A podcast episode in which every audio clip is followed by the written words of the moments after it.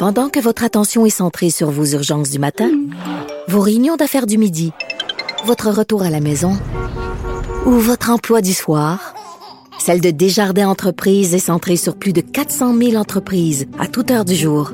Grâce à notre connaissance des secteurs d'activité et à notre accompagnement spécialisé, nous aidons les entrepreneurs à relever chaque défi pour qu'ils puissent rester centrés sur ce qui compte, le développement de leur entreprise. Correct. Je vous parlais de Rose Eva, cette euh, immigrante du Cameroun euh, qui a été expulsée hier soir, qui est repartie vers son pays d'origine. Elle étudiait à l'Institut Takar. J'ai une amie Facebook euh, qui se prénomme Nathalie qui m'a envoyé un message extrêmement intéressant que je veux vous lire. C'est un message écrit par le professeur de Rose Eva, Marc Grenier, un de ses professeurs de l'Institut Takar. Je vais vous lire le message. Bonjour, je viens d'écouter votre reportage. Euh, J'ai enseigné à Rose à l'Institut Técart. Je viens de repasser à travers les informations de Rose sur notre logiciel de gestion.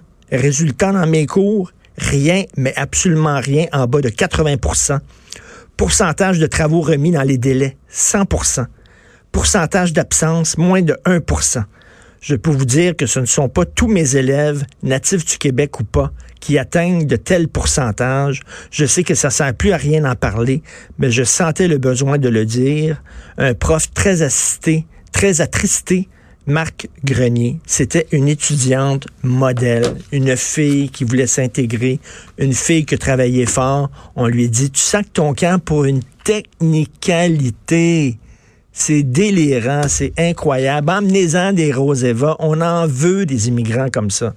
Alors, euh, je vais vous parler maintenant, euh, parce que les gens du bureau d'enquête euh, au journal sont en feu, ils n'arrêtent pas de sortir des histoires.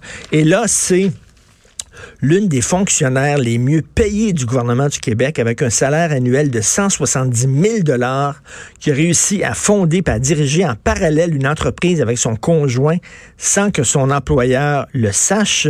On va en parler avec Nicolas Lachance qui a sorti cette histoire-là aujourd'hui. Salut Nicolas. Salut Richard. Hey, euh, l'ex-délégué du Québec à Los Angeles qui a dû démissionner. donc, elle avait un emploi au privé, euh, on the side, comme on dit.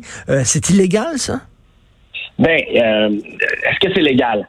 Euh, ce qu'on demande habituellement, c'est qu'en cas de doute, on, on le demande à son employeur. Par exemple, si euh, elle est question de transparence et s'assurer qu'il n'y a pas de conflit d'intérêt entre le travail qu'elle peut faire et ses fonctions au ben gouvernement. Oui, parce qu'elle, c'est ça, elle représente quand même le gouvernement du Québec là-bas, donc il y a une possibilité, ben, euh, effectivement. Elle représentait, disons. Ben, représentait, oui, il y avait une possibilité de, de, de conflit d'intérêts, effectivement. Alors, c'est quoi, c'est quoi son, son histoire euh, à elle? C'est quoi l'entreprise qu'elle a fondée? Ben, en fait, c'est son mari, euh, Martin Wallet, un ancien journaliste à la presse canadienne, qui lui l'a accompagné là-bas lorsqu'elle est devenue déléguée du Québec euh, à Los Angeles en 2015. Donc, on, revient quatre ans plus tôt. Donc, euh, quatre ans plus tard, à la fin de son mandat, lorsque le gouvernement Legault rentre en poste, décide de euh, lui retirer son avantage. Donc, elle ne sera plus déléguée du Québec à Los Angeles. Par contre, dans les notes et dans son contrat, on lui on, lui confère les, les mêmes pouvoirs monétaires. C'est-à-dire qu'elle ne perd pas ses avantages euh, ses avantages sociaux. Elle gagnera toujours 170 000 dollars. Elle peut rester à Los Angeles et elle réintègre le bureau. Et euh, entre-temps, euh, son mari décide de partir une business de traduction et de service aux entreprises américaines ou québécoises qui veulent faire affaire en territoire étranger, par exemple. Et elle, elle apparaît dans tous les documents légaux donc comme CFO, comme directrice euh, financière de cette entreprise-là. Elle ne l'a pas déclaré au gouvernement.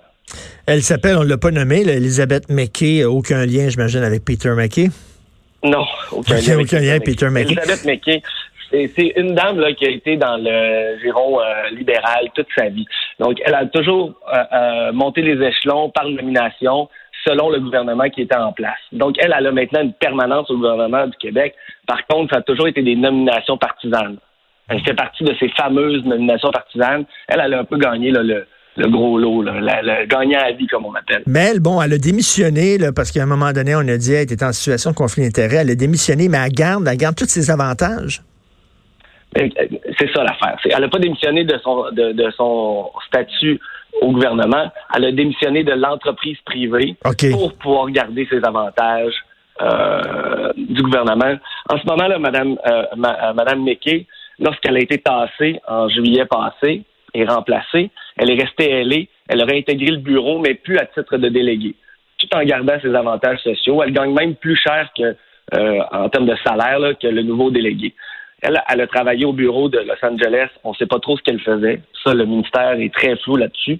Donc, elle n'est plus déléguée. Elle réintègre le bureau. On ne sait pas trop ce qu'elle fait, mais elle gagne quand même 170 000 jusqu'en novembre dernier.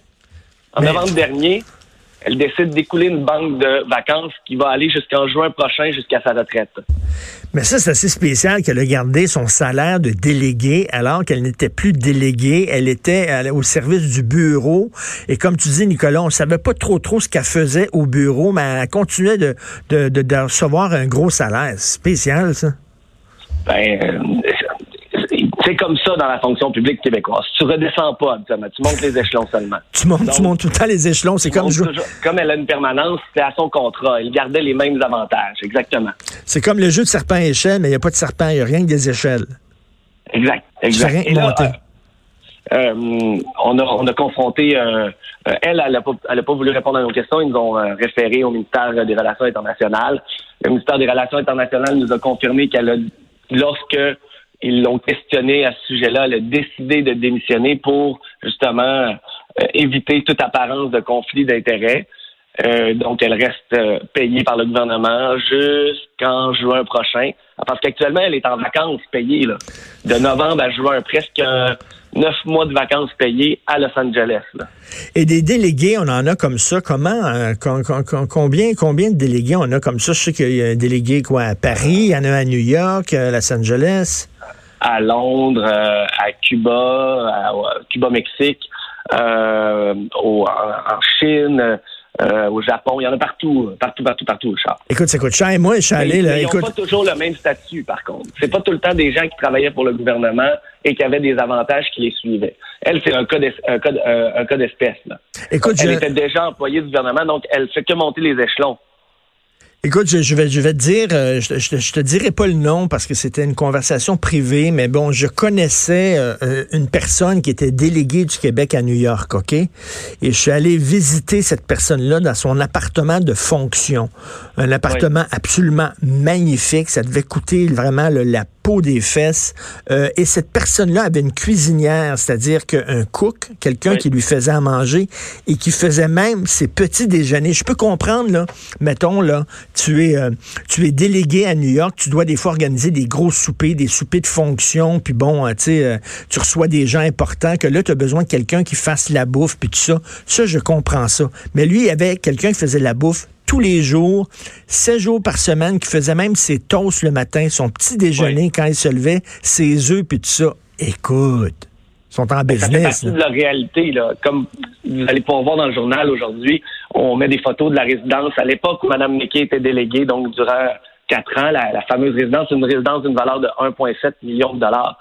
Le, gouvernement, en plus de son salaire de 170 000 dollars, lorsqu'elle était déléguée, lui donnait 170 000 dollars pour sa résidence par année, plus un 30 000 supplémentaires pour ses dépenses de fonction. Aïe, aïe. Il gagnait jusqu'à 370 000 en réalité. Hey, moi te dire, là, c'est quand, quand, quand tu es nommé comme ça, le délégué, puis ça, on sait, là, ils nomment des amis, puis souvent pour euh, euh, les remercier pour les services rendus, ils les envoient à Londres, ils les envoient au Japon. Quand tu es nommé, c'est vraiment, tu, tires, là, tu tires le numéro chanceux à Trifecta, là. Bien, dans ce cas-là, euh, elle se fait tasser, puis elle reste sur place encore au soleil de Los Angeles avec le même salaire, mais pas les mêmes fonctions. Donc, il y a plusieurs questions à se poser. Et, comme euh, l'experte euh, en gouvernance, Marie-Soleil Tremblay, le souligne dans notre reportage, c'est un peu embarrassant pour le gouvernement. Parce que c'est le bureau d'enquête qui l'a appris au gouvernement que Mme McKay avait profité de son, de son statut là-bas pour créer une entreprise avec son mari sans le dire à son employeur. Ben oui. Puis tu sais, c'est quand même le quand, quand répondre à certaines questions. Et quand tu as une entreprise privée, ben ça prend de ton temps, ça prend de ton énergie. Ça veut dire que bon, on la payait 170 000 dollars pour une job à temps partiel parce qu'elle a la moitié de son temps à, travailler pour une entreprise privée. Donc, ça veut dire que c'est pas si forçant que ça que j'imagine être délégué. Là, c'est pas c'est pas une job de 24 heures sur 24. Ce qu'on comprend, c'est qu'elle était en vacances depuis novembre passé. Ce que le PDG, donc son mari, nous souligne, c'est qu'elle n'a jamais rien fait pour cette entreprise-là.